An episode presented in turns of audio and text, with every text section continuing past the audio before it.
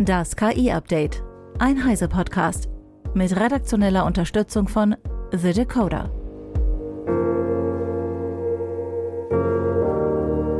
Ich bin Isabel Grünewald und dies sind heute unsere Themen. Nadella plädiert für Selbstregulierung von KI-Modellen.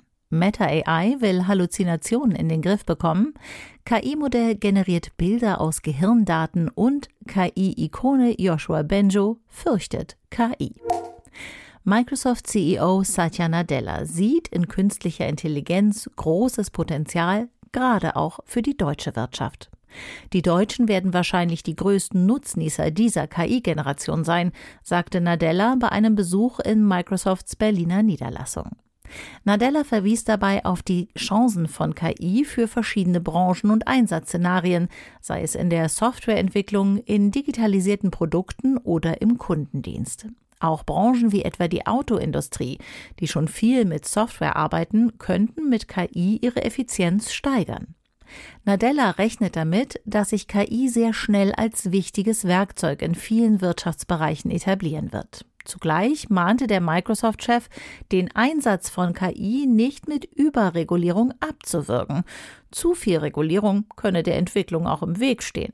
Nadella favorisiert eher den Ansatz der Selbstregulierung. I think we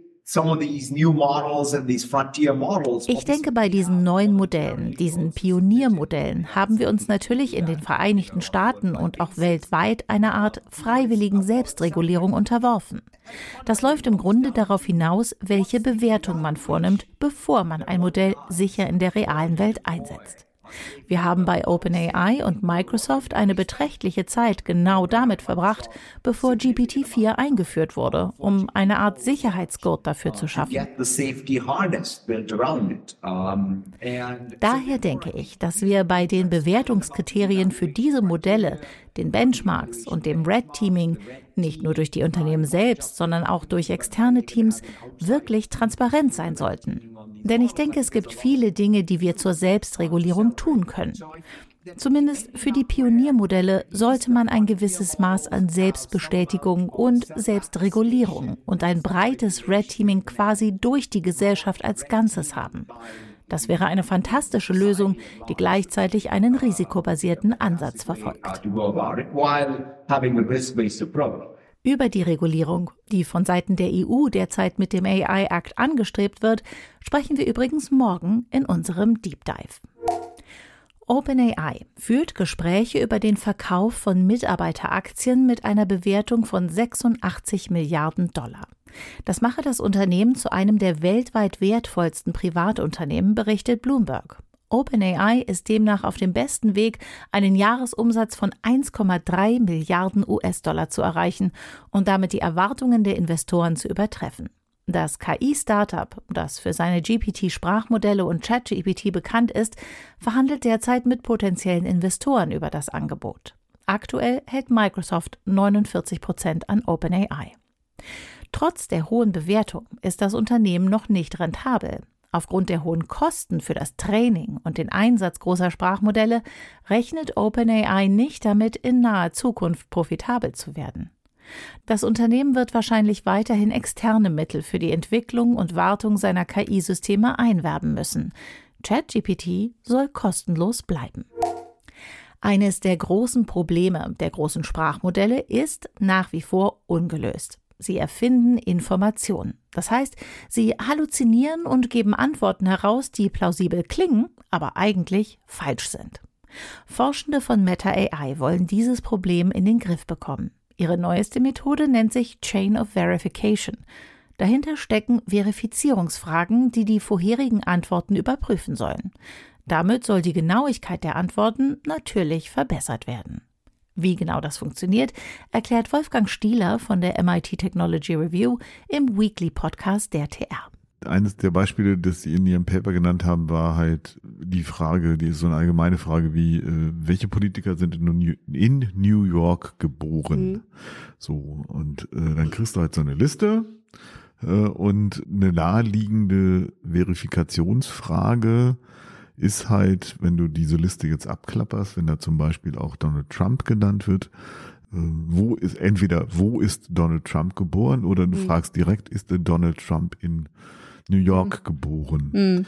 Äh, weil eine der Eigenschaften von diesen großen Sprachmodellen halt ist, dass insbesondere wenn sie lange Antworten geben, dass je länger die Antworten sind, desto unpräziser die Auskünfte sind. Und mhm. wenn du kurze, direkte, sehr stark eingegrenzte Sachen fragst, äh, kriegst du unter Umständen eine andere Antwort. Und das ist aber auch schon die Hauptidee hinter dieser äh, hinter diesem Konzept, nämlich sozusagen die das Sprachmodell in, in eigene Widersprüche zu verwickeln und zu gucken, ist da irgendwas mhm. inkonsistent. Den kompletten Weekly Podcast der Technology Review findet ihr überall, wo ihr eure Podcasts hört. Oder unter dem Link in den heutigen Show Notes.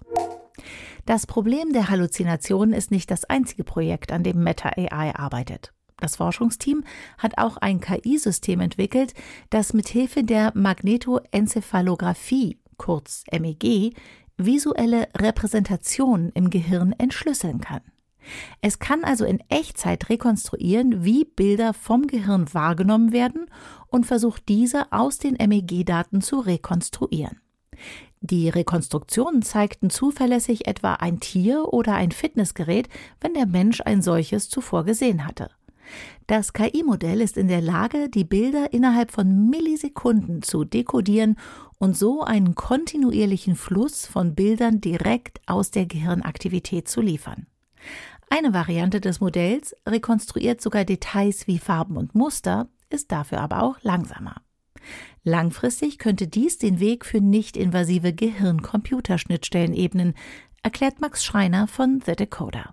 Das Forschungsteam verglich die Entschlüsselungsleistung verschiedener vortrainierter Bildmodelle und stellte fest, dass Gehirnsignale am besten mit modernen KI-Systemen für maschinelles Sehen wie Dino Version 2 übereinstimmen. Dino in seiner zweiten Version ist eine sich selbst überwachende KI-Architektur, die visuelle Repräsentation ohne menschliche Hilfe erlernen kann.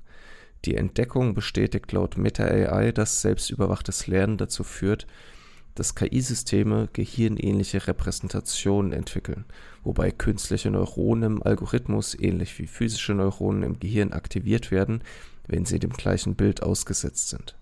Die Arbeit kommt aus Metas Brain and AI Team.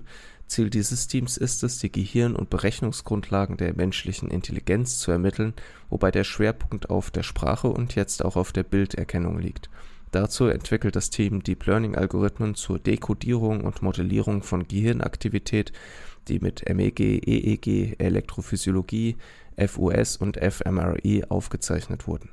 Dankeschön, Max.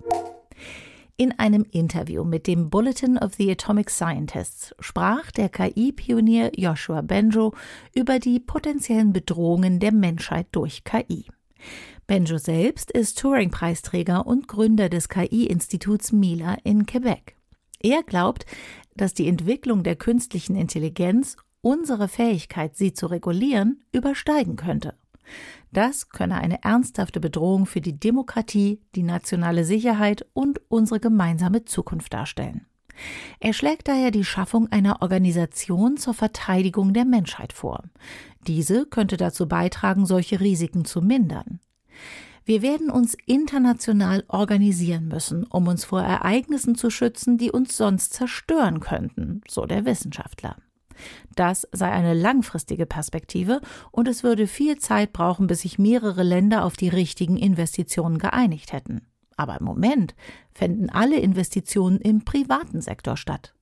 Es gäbe keine Initiative, die ein öffentliches Ziel verfolge, das die Menschheit schützen könnte, bemängelt Benjo. Die Universal Music Publishing Group und einige weitere Unternehmen der Musikbranche gehen gegen Anthropic AI vor Gericht. Sie werfen dem von Amazon unterstützten KI-Unternehmen vor, Urheberrechte zu verletzen, indem es seine Technik mit Songtexten trainiert. In ihrer Klage fordern sie Schadenersatz für entgangene Einnahmen, dass Anthropic die Praxis unterlässt und die Daten der gesammelten geschützten Werke löscht. Anthropic entwickelt mit Claude und inzwischen Claude 2 einen direkten Konkurrenten von ChatGPT und Googles Bard. Um sein KI-Modell aufzubauen, kopiere Anthropic riesige Mengen Texte geschützter Werke aus dem Internet und anderen Quellen, behaupten die Kläger. Auf dieser Basis generiere das Unternehmen den Output seines KI-Modells. Darüber hinaus sei Claude in der Lage, auf Basis bestehender Texte neue zu generieren. So könnten neue Texte Teile von geschützten Texten enthalten. Dabei verberge Anthropic größtenteils die Quellen, aus denen es seine KI-Modelle trainiere, schreiben die Kläger. Die Musikverlage sind nicht die ersten, die in den USA wegen des Schutzes ihrer Werke vor künstlicher Intelligenz vor Gericht gehen. Auch Künstler, Autorinnen und Bildagenturen werfen Unternehmen wie OpenAI, Stability AI und Meta vor, im Training ihrer KI-Modelle gegen das Urheberrecht zu verstoßen. Das war das KI-Update von Heise Online vom 19. Oktober 2023. Eine neue Folge gibt es jeden Werktag ab 15 Uhr.